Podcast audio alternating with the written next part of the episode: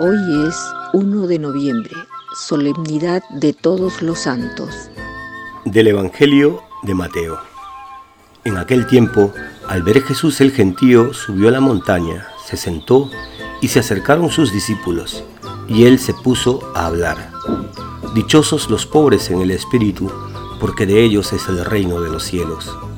Dichosos los que lloran, porque serán consolados. Dichosos los que sufren, porque heredarán la tierra. Dichosos los que tienen hambre y sed de justicia, porque quedarán saciados. Dichosos los misericordiosos, porque alcanzarán misericordia.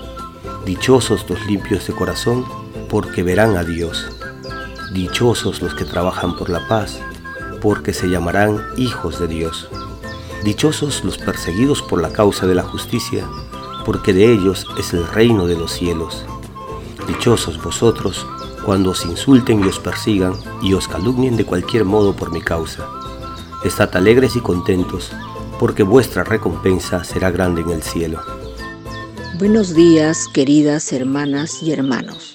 Al canto del gallo damos gracias a Dios por todos los dones que recibimos y hoy, de manera especial, por su llamada a la santidad, porque Él nos ha llamado a ser santos, a vivir felices, alegres, según el Evangelio.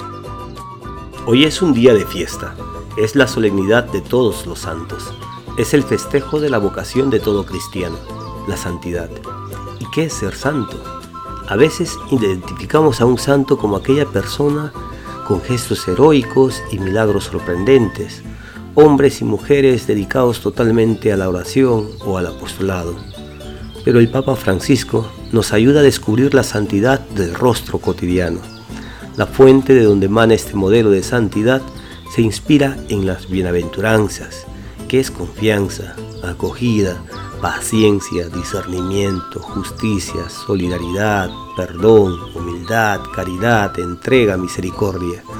Esa es muchas veces la santidad de la puerta de al lado. Pidamos al Señor su gracia para que manifestemos nosotros también su santidad en todo momento y lugar. Para reflexionar, ¿cómo manifiesto la alegría de haber sido llamado o llamada para vivir el Evangelio? ¿Soy buena noticia para los demás? ¿Es la comunidad cristiana una comunidad que manifiesta salvación y santidad? Y damos gracias a Dios por los que hoy nacen y cumplen años. Lluvia de bendiciones para ellos y sus familias.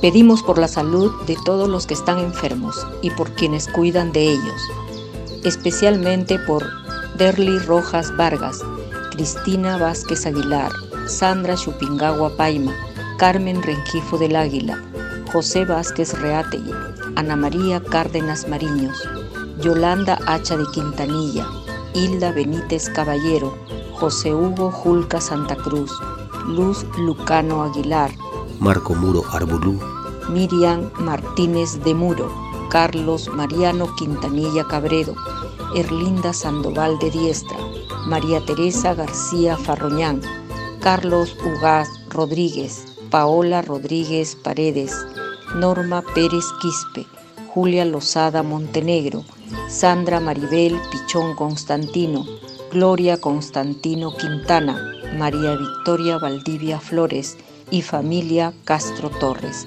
Que el Señor les dé la fortaleza, el consuelo y la salud que necesitan. Y oramos por todos los difuntos, que descansen en paz y que Dios consuele a sus familias y amigos. Y recemos con San Agustín.